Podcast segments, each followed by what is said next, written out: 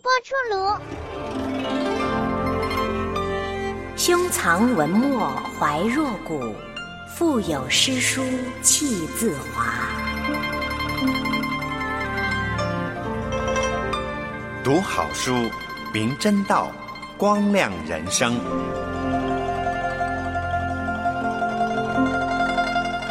读书论道。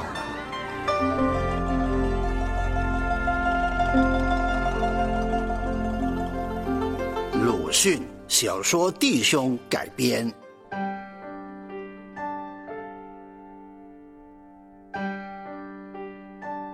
公益局的张佩君对弟弟张敬甫一向以慈爱奉献著称，弟兄二人一直被视为模范兄弟。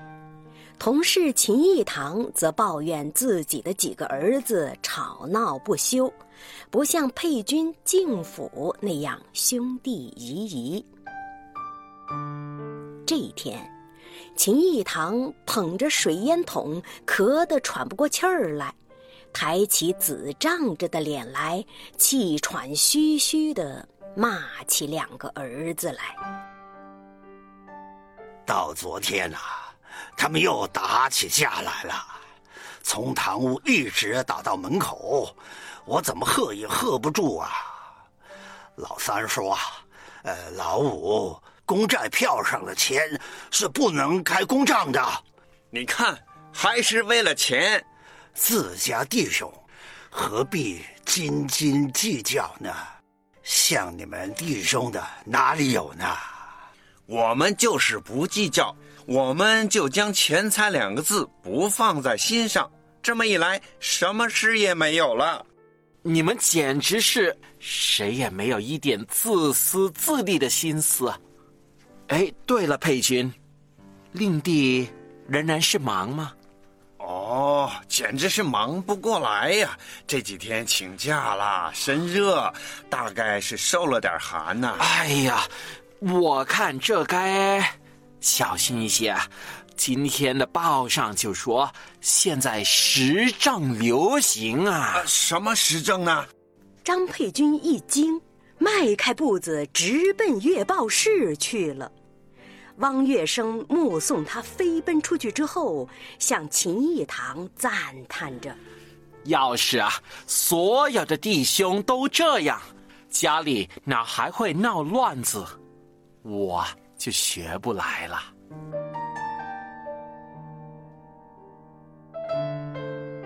办公室中暂时的寂静，不久就被佩君的步声和叫听差的声音震破了。他仿佛已经有什么大难临头似的，说话有些口吃了，声音也发着抖。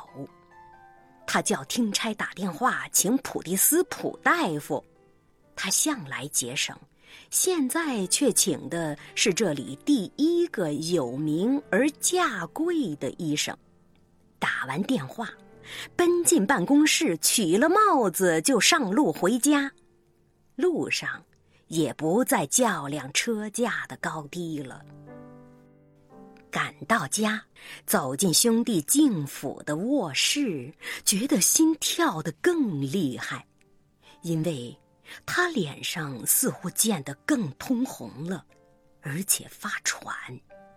伸手去一摸，他的头热得炙手。佩君不但坐不稳，这时连立也立不稳了。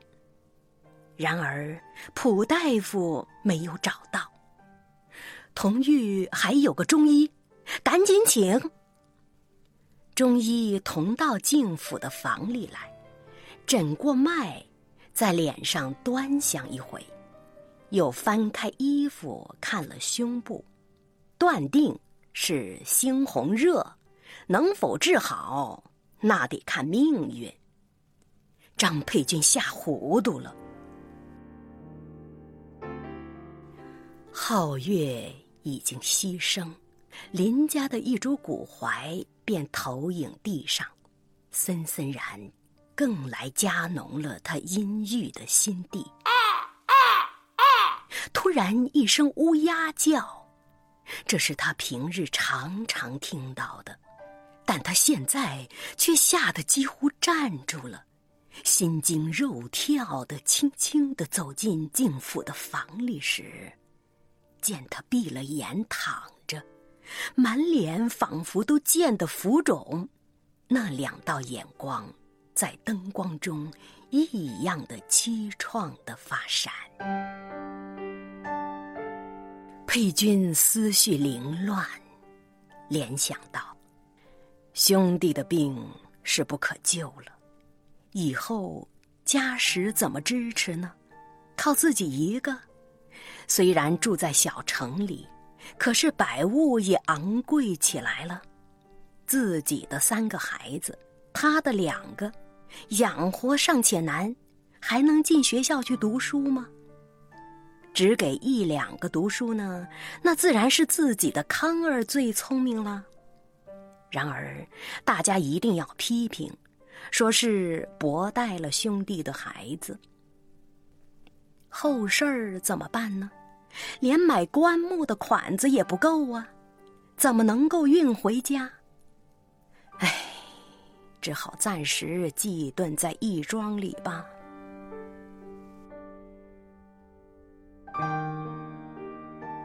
普大夫来了，佩君像是得了宝贝一般，飞跑上去，将他赶忙领入到了病人的房中。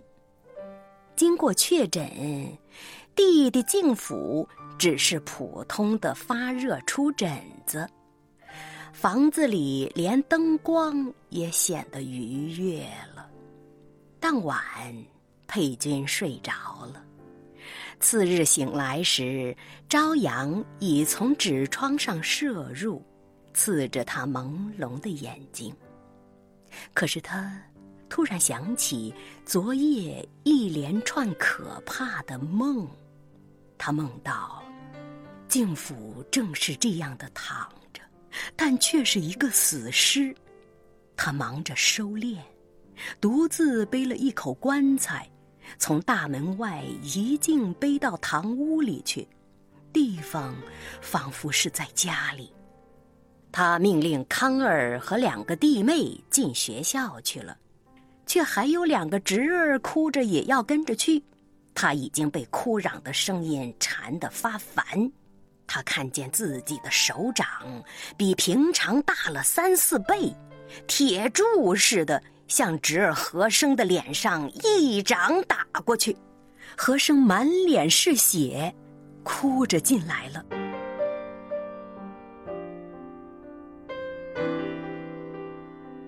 这一天，佩君到公益局比平时迟得多。汪月生远远的望见，便迎出来了：“哈，来了，令弟痊愈了吧？”我想，十丈年年有，没有什么要紧吗？哎，没什么。医生说是疹子。哦我家那两个，还是一直从堂屋打到大门口啊。所以呀，我说你该将佩兄的事讲给他们听，叫他们学学。哎，佩君，真的是人心不同啊。看见你们弟兄佩君，我真的是五体投地。我敢说，这绝不是当面恭维的话。佩君说不出话来，他觉得这办公室和同事都和昨天有些两样，生疏了。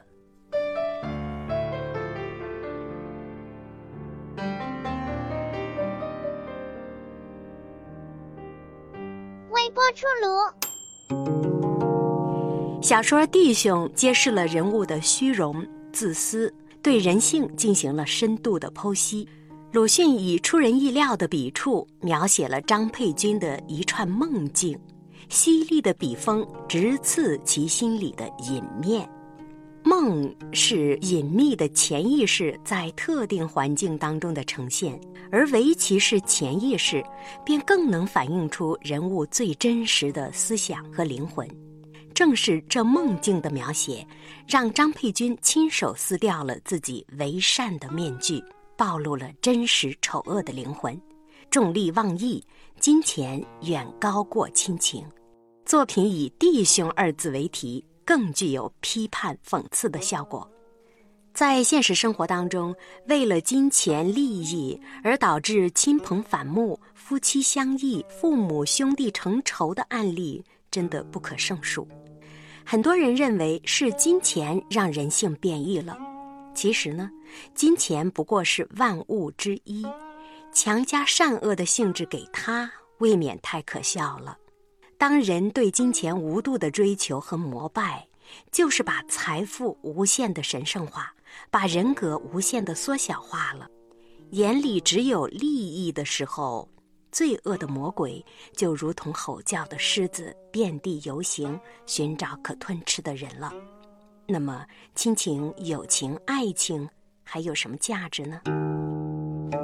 耶利米书十七章九节说：“人心比万物都诡诈，犯罪的不是金钱，是人心。”受到儒家性善论的影响，我们向来不喜欢谈罪，但罪确实存在。要脱离罪恶的捆绑，唯有靠主悔改。约翰一书一章九节告诉我们：我们若认自己的罪，神是信实的，是公义的，必要赦免我们的罪，洗净我们一切的不义。人生当中，到底什么才是最重要的呢？愿我们学会警醒。听了今天的故事，你有什么想法呢？快给我们留言，跟我们分享吧。短信号码是幺三二二九九六六幺二二。请注明“出炉”，微信是微波出炉，电邮地址是出炉 at 联友点 net。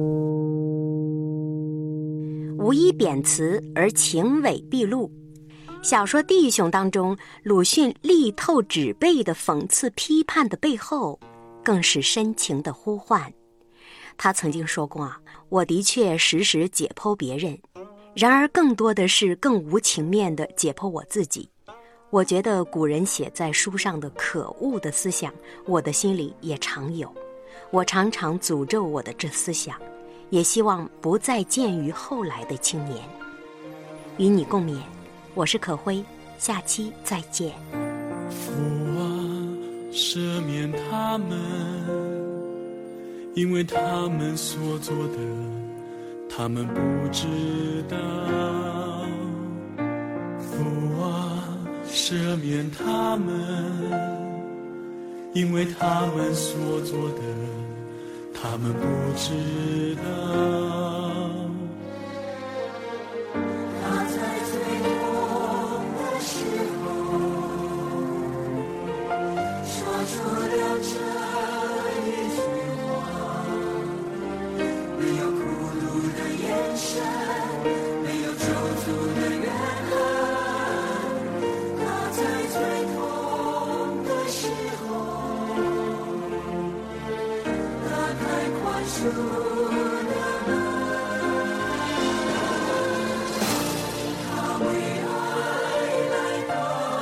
世上，他为爱走上。